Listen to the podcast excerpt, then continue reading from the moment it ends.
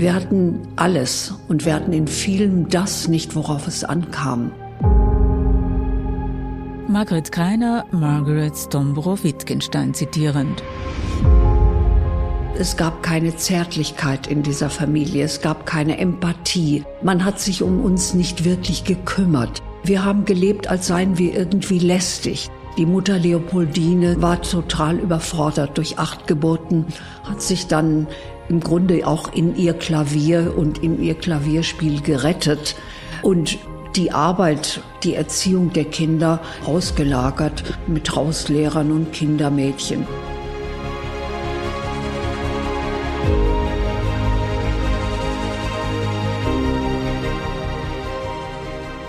Was die Germanistin, Historikerin, Journalistin und Autorin des Romans Margaret Stomborough Wittgenstein, Grand Dame der Wiener Moderne, erschienen bei Kremeyer und Geriau, sowie als Taschenbuch bei BTB, Margret Kreiner hier schildert, war für die damalige Zeit nicht außergewöhnlich.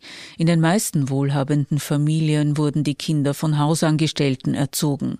Doch scheint es in der Familie Wittgenstein durch den despotischen Familienvater Karl Wittgenstein besonders distanziert zugegangen zu sein. Sie wurden streng erzogen und schonungslos gegen sich selbst zu sein. Aber vielleicht war gerade das der Schlüssel zum Erfolg, von dem sowohl die Philosophin Ilse Sommerwiller als auch die Schriftstellerin Margret Kreiner berichten. Also es hat viel in ihrer Kindheit gefehlt.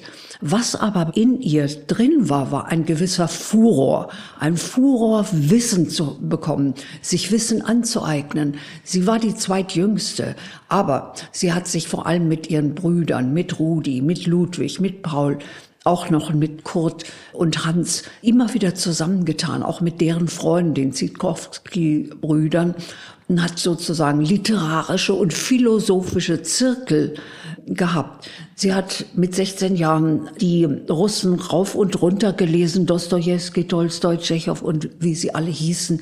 Sie hat also ein unglaubliches Bedürfnis gehabt nach Wissen. Und was mir immer sehr imponiert hat, unabhängig von aller Mädchenbildung, die es Anfang des 20. Jahrhunderts gab, hat sie sich für Dinge interessiert, die nicht in dieser traditionellen Mädchenbildung lagen. Also nicht ein bisschen Klavier, ein bisschen Französisch, um die Zeit zu überbrücken, bis ein angenehmer Ehegatte kam, sondern sie hat sich für analytische Fächer, für naturwissenschaftliche Fächer interessiert und dass sie im Grunde dann im Endeffekt nichts daraus machen konnte, lag natürlich an ihrem unsteten Ehemann, der immer dann, wenn sie angefangen hatte, etwas wirklich in die Wege zu bringen, schon wieder die Zelte abgerissen hat und die Karawane ging weiter. So hat sie zum Beispiel, als Jerome nach Zürich ging und sie immer als treue Ehefrau mit ihm, trotz Kleinkind, Thomas war schon auf der Welt, die Externisten Matura gemacht weil die Schweiz hatte schon die Universitäten für Frauen geöffnet, ganz anders als Österreich, wo das noch nicht möglich war. Und sie schreibt dann auch Hermine, was das für eine Schuhe war, wie schwierig das war. Sie, die nur von Hauslehrern unterrichtet worden war, eigentlich nur in zwei Fächern, in Mathematik und Latein, jetzt all das nachzuholen, um die Matura zu machen. Dann hat sie im Polytechnikum, das war der Vorläufer der berühmten eidgenössischen Universität in Zürich, hat sie angefangen, Mathematik und Physik zu studieren. Also Fächer, die nun wirklich nicht weiblich besetzt waren.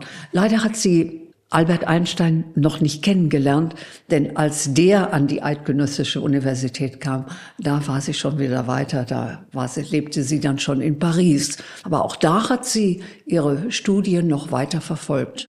Margaret Keiner beschreibt Margaret Stombro Wittgenstein als eine Dame aus dem großbürgerlichen Milieu der Jahrhundertwende, die wie kaum eine andere den Aufbruch in eine Zeit selbstbestimmter Frauen verkörperte. Dennoch blieb sie viele Jahre in einer Ehe, die nach den ersten Jahren des Glücks als sehr unglücklich bezeichnet werden muss.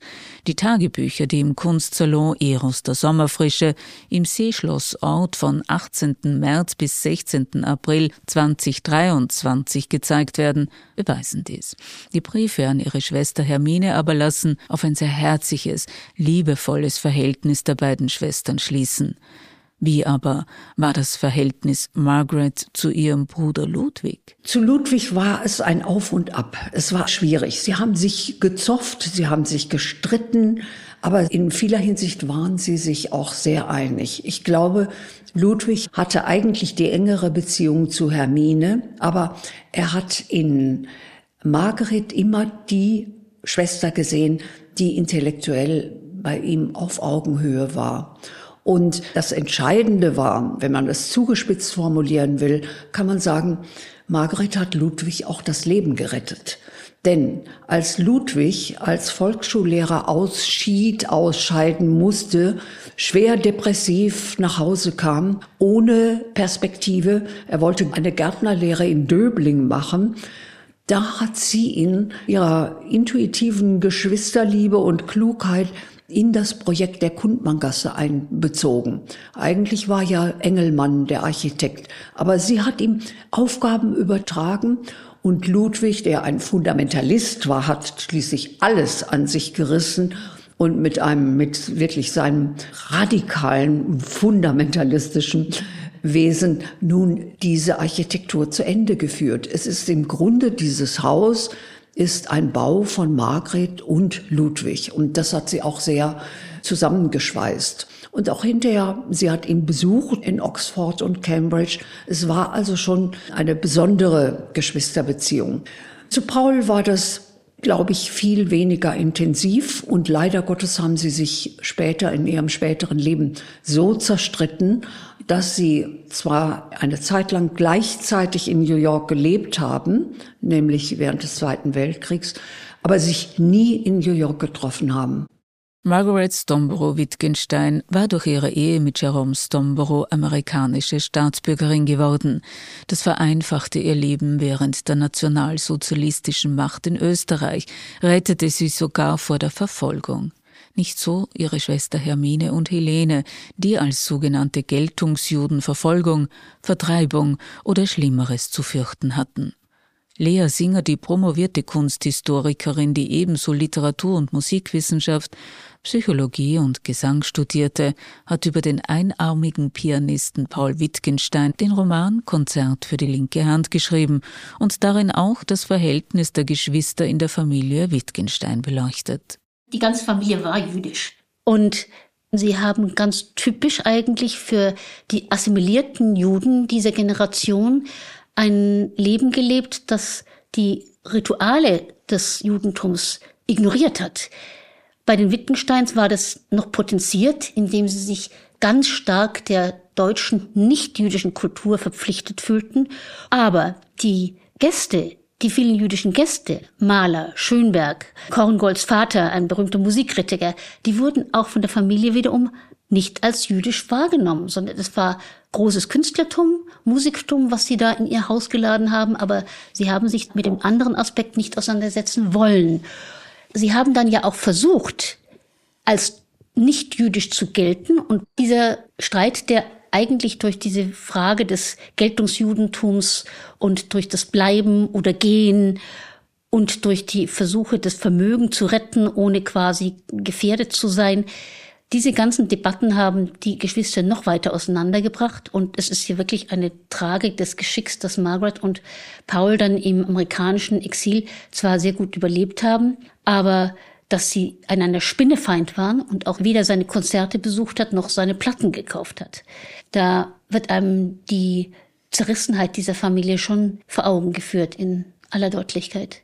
Dazu die Kunsthistorikerin Ursula Prokop. Ja, diese Konflikte beruhen eigentlich auf dem Verhalten der Familie nach dem Anschluss Österreichs, wo sie nach den gängigen Rassegesetzen, also nachdem sie drei jüdische Großeltern hätten, wären sie Juden gewesen. Und die Familie hat dann eine Konstruktion hergestellt, dass der, Ur, der Großvater Christian, dass dessen Herkunft unklar gewesen wäre und dass er möglicherweise also christlich gewesen wäre. Damit waren sie nur unter Anführungszeichen Halbjuden. Das haben sie sich aber um eine große Summe Geldes erkauft. Das war zu einem Zeitpunkt, wo der Paul Wittgenstein bereits emigriert war, in New York war und seinen Geschwistern, seinen Schwestern gesagt hat, seid ihr wahnsinnig, den Nazis so viel Geld in den Rachen zu werfen für nichts. Also Paul Wittgenstein ist durchaus zu seiner jüdischen Herkunft gestanden. Aber man darf ja nicht vergessen, die Schwestern in Wien waren natürlich gefährdet. Und wohin hätten die emigrieren sollen? Da gibt es Briefe von der Hermine, an den Paul, ja, du hast die Musik und so weiter, aber ich, ich kann die Sprache nicht, was mache ich im Ausland? Also das war natürlich eine völlig unterschiedliche Interessenslage und diese Lösung mit dieser sogenannten Erklärung, dass sie nur Halbjuden gewesen wären, das hat dann zu diesem großen Konflikt geführt. Es war Margaret, die sich besonders intensiv um eine Lösung für ihre Schwestern bemühte. Ja, sie hat absolut die Schwestern unterstützt. Und hat mit der Reichsbank verhandelt. Ja, übrigens auch der Ludwig Wittgenstein. Es gibt Notizen von ihm in Berlin mit der Reichsbank. Auch der Ludwig Wittgenstein hat seine Schwestern unterstützt. Und was passierte mit der großen Villa Toskana? Sie musste ja dann als Amerikanerin Österreich verlassen die Villa ist meines Wissens, die war dann so eine NS-Fortbildungsschule während des Kriegs. Die wurde aber beschlagnahmt, also nicht jetzt arisiert in dem Sinn, sondern als feindliches Eigentum, weil sie Amerikanerin war. Ich habe natürlich auch mir die Akten angeschaut im Oberösterreichischen Landesarchiv, die Arisierungsakten. Die Historikerin Marie-Therese Arnbaum ist seit 2022 Direktorin des Theatermuseum in Wien. Zuvor hat sie unter anderem über die Villen am Traunsee publiziert. Das ist für mich immer sehr wichtig, dass ich eben an die Quellen gehe und mir immer die Akten direkt anschaue, weil da kann man so viel herauslesen. Die Nazis waren ja unglaublich akribisch, haben auch Inventare gemacht und haben alles wirklich ganz genau aufgenommen. Und bei diesem Akt war es natürlich auch schwierig, was eben dann überhaupt mit der Villa zu geschehen hat.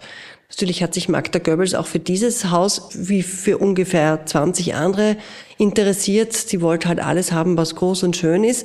Das Interesse ist dann aber abgeklungen, weil das war schon auch etwas, was die Nazis gemacht haben. Sie haben ganz selten solche großen Besitzungen an irgendwelche Bonzen gegeben. Das ist eine sehr interessante Geschichte. Natürlich gab es dann irgendwelche Minister, die dann sehr wohl Willen bekommen haben, aber der Großteil dieser Besitzungen ist tatsächlich von irgendwelchen Vereinigungen verwendet worden, von Parteivereinigungen, von der HJ, vom BDM, von all diesen Leuten. Oft wurden dann auch Müttererholungsheime gerade in so große Anwesen hineingemacht. Also das Wort nationalsozialistisch haben die ja schon ziemlich ernst genommen und haben eher geschaut, dass diese großen Anwesen wirklich für die Bevölkerung zu verwenden sind.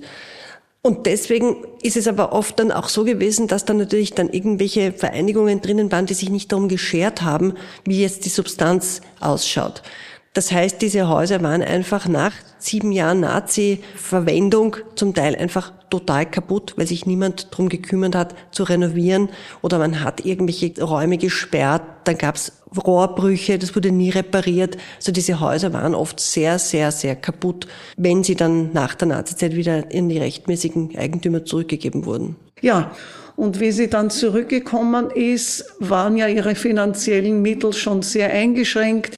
Ursula Prokop? Da gab es ja Überlegungen, eine, eine Landwirtschaft dort einzurichten. Die sind natürlich gescheitert, aber sie hat das dann doch, glaube ich, so halbwegs beide, beide Bauten wieder instand gesetzt und hat ja in beiden bis zu ihrem Tod gelebt und gewohnt. Was in der Villa Toscana vor allem für sie ganz, ganz wichtig war, war dieser großartige Park. Das war mindestens so wichtig wie das Gebäude selbst. Margret Keiner. Etwas Schönes fand ich noch, was die Villa Toscana anging, dass sie sich auch in Gemunden, auch in der Gemeinde wohl gefühlt hat, dass sie sich angefreundet hat mit dem Pfarrer zum Beispiel, sie, die ja ein Freigeist war und deren Götter eher Nietzsche und Schopenhauer und Kierkegaard waren, als nun der christliche Gott.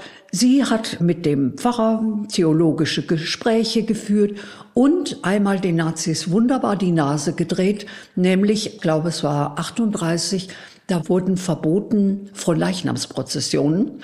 Und da hat sie gesagt, ja, und mein Park, der gehört mir und hat den Pfarrer und die Gemeinde eingeladen. Man hat schöne Altärchen gebaut, reich mit Blumen beschmückt und es fand eine Pro-Leichnamsprozession im Garten im Park der Villa Toscana statt. Und es zeigt, wie sehr sie sich auch identifiziert hat, integriert hat. Sie ist ja auch, Sie wissen es, in Gmunden begraben. Und zwar neben ihrem Mann Jerome. Sie lebten getrennt viele Jahre, aber sie haben sich nicht scheiden lassen. Und es war ausdrücklich ihr Wille, dass sie neben ihrem Mann nach dem Tode zu liegen kommt. Margaret Keiner, Ursula Prokop, Marie-Therese Arnbaum, Lea Singer und Ilse Sommer-Willer über das facettenreiche Leben der faszinierenden Persönlichkeit Margaret Stomborough-Wittgenstein. Ein Hörstück im Rahmen des Kunstsalons Eros der Sommerfrische am 18. März 2023 ab 11 Uhr im Seeschlossort. Produziert von Wissensart, dem Podcast der Wissenschaft und Kunstvereint. Bald, sagt Elisabeth Juliane Nöstlinger.